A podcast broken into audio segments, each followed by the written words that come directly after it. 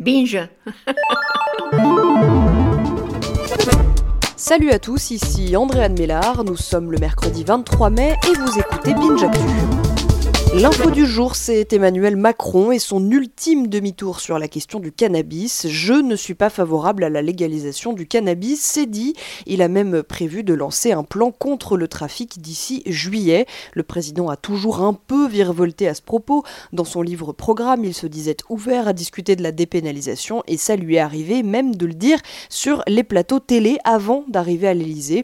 En fait, il joue un peu sur les mots car entre être contre la légalisation et être pour la dépénalisation. Il y a un monde. Le président marche sur des œufs pour ne pas froisser le grand éventail de la politique. Bon, apparemment, ça a l'air d'être clair. Question légalisation totale pour Emmanuel Macron. C'est non, point à la ligne.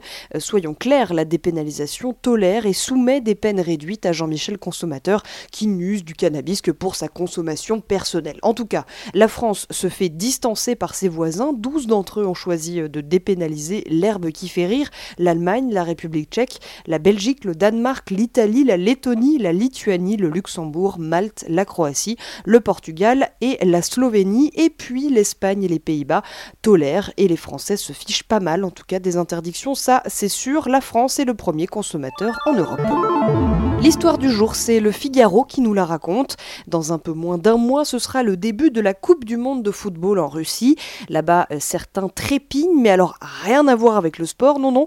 Eux, ils pensent à leur petite affaire. Une agence russe de marketing, Bacon Agency, propose aux restaurateurs de leur créer de faux avis sur le site TripAdvisor afin euh, qu'ils se fassent bien voir aux yeux des futurs affamés qui vont envahir le pays pour un mois.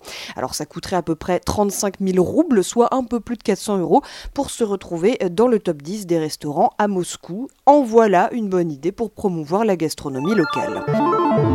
Le portrait du jour est celui d'un super-héros de l'écurie DC Comics, Shazam. C'est son petit nom depuis 2011, un petit nom formé par les premières lettres des prénoms des héros de l'Antiquité dont il possède les pouvoirs. Euh, vous me suivez? Alors dans l'ordre, ça nous donne Salomon et son pouvoir de sagesse, Hercule et sa force, Atlas et l'endurance, Zeus et la puissance, Achille et le courage et Mercure et la vitesse. Euh, renommé en 2011, hein, ce super-héros, parce qu'avant il s'appelait Captain Marvel. Et oui, oui, oui. En tout cas, ce sera au cinéma au printemps 2019. Le son du jour, c'est le dernier épisode de NoTube. Un épisode où l'on va sortir un peu du site YouTube en lui-même et s'intéresser à ce qu'on pourrait appeler avec de grosses guillemets les produits dérivés des YouTubeurs. Merci d'écouter Binge Actu. Binge